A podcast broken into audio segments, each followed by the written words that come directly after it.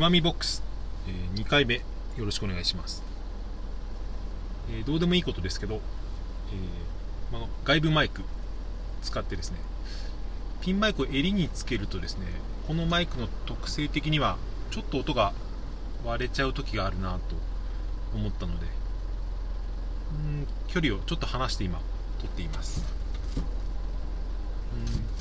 ん目の前にスマホを置いてるんですけどスマホのカバーにマイクをクリップでくっつけて今撮っている状態です。こんなテストみたいなこと言わなくてもいいんですけど後で自分で聞き返した時にですね、えー、分かりやすいようにちょっとそんな情報を入れさせていただきました、えー、今回話してみたいことはですね昨日 Voicyを聞いていたら支援家計算のベンチャー企業で言いたい放題、えー、番組があります。かなり尖った意見でですね僕は好きなんですけど、えー、その K さんが言っていたことが面白くてどんなことを言っていたのかというとですね最近の若い社会人の人は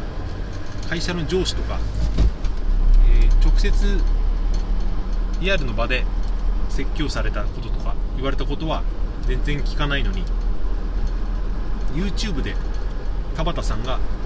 教えているビジネスマナーみたいなことは一生懸命聞いているってこの不思議な現象についてみたいな話をしてたんですが、うん、確かにそういうことはあるなと僕も思いました。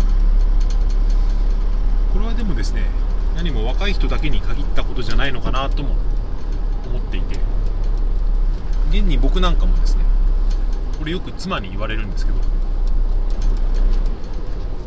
子育てのこととか、えー、僕はよく本を読んだりするんですけど子育ての本はそんなに読まないか、えー、まあ、とにかくですねそういう情報をですね、えー、本で読んだりとかネットで、え聞きかじった情報は、え信用しているのに私から聞いた情報はあまりあなたは信用していないよねみたいなことを言われたことがあるんですけど、えまあ、正直そういう部分があるあるなと自分でも気づかされました。つまりですねうんまあ、誰が言っているかっていうよりも、まあ、それももちろんありますけどどんな状態で言われているかっていうですね。その周りの言われ方というか何て言うんでしょう箱箱というか現実の会話で言われたことよりも、えー、ネットを通してですね YouTube の画面と音声を通して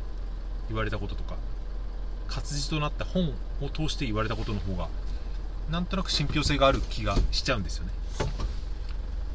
これはまあ、えー、しょうがないことなのかなとも僕は思ってます。この流れはですねうんおそらくこれから広がっていくんじゃないかと僕は想像しています。若い人が今そうなっているっていうのが顕著になっているのは、えー、まあ、その先触れみたいなものでこれが今からですね、えー、僕ぐらいの年代とかですねもっと上の年代にも、えー、広がっていくのかなと。まあ現に僕の親世代とかですねおじいちゃんおばあちゃんみたいな人たちは、まあ、テレビの言うことをよく聞きますよね。あれと同じことなんじゃないかなと思います、まあ、ただそのテレビとネットだとうん、まあ、違いがあるのかというとそうですね。ネットで配信しているのは大体個人なのでその特定の個人が、えー、極端に影響力を持つっていうですね。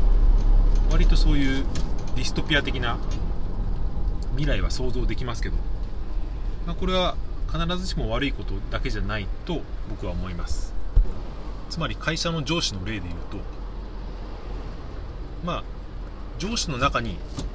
まあ、ろくでろくでもないやついますよね、まあ、そういう上司よりもですね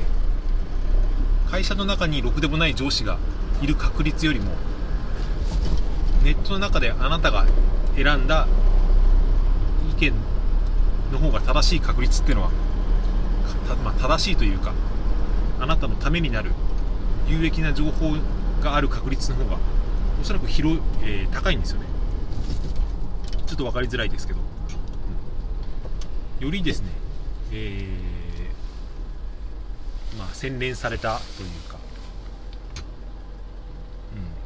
うん、有益な情報を得やすくなっているということは間違いなくメリットだと思うんですよね。ただそれが、えー、みんな同じ情報を見るとですね、えー、偏った価値観が増えて何て言うんでしょうねそういうナショナリナショナリズム的な現象が起こるっていう危惧はありますけど、まあ、これは避けられない、え、流れなのかなとも思います。やっぱり人はどうしてもですねストレスの少ない方向に楽な方に、えー、向かいますので現実の知り合いに言われたことよりも自分で、え、選び取れる情報の方ですね有益だと思うっていうのは、まあ、あるんじゃないかと、今6分になりますけど今日この話したことはおそらく3分ぐらいでまとめられる内容な気がしてきました、うん、まだ修行は足りないなと、今日この頃ということで今回の配信は、えー、終わりにします。ありがとうございました。それではまた。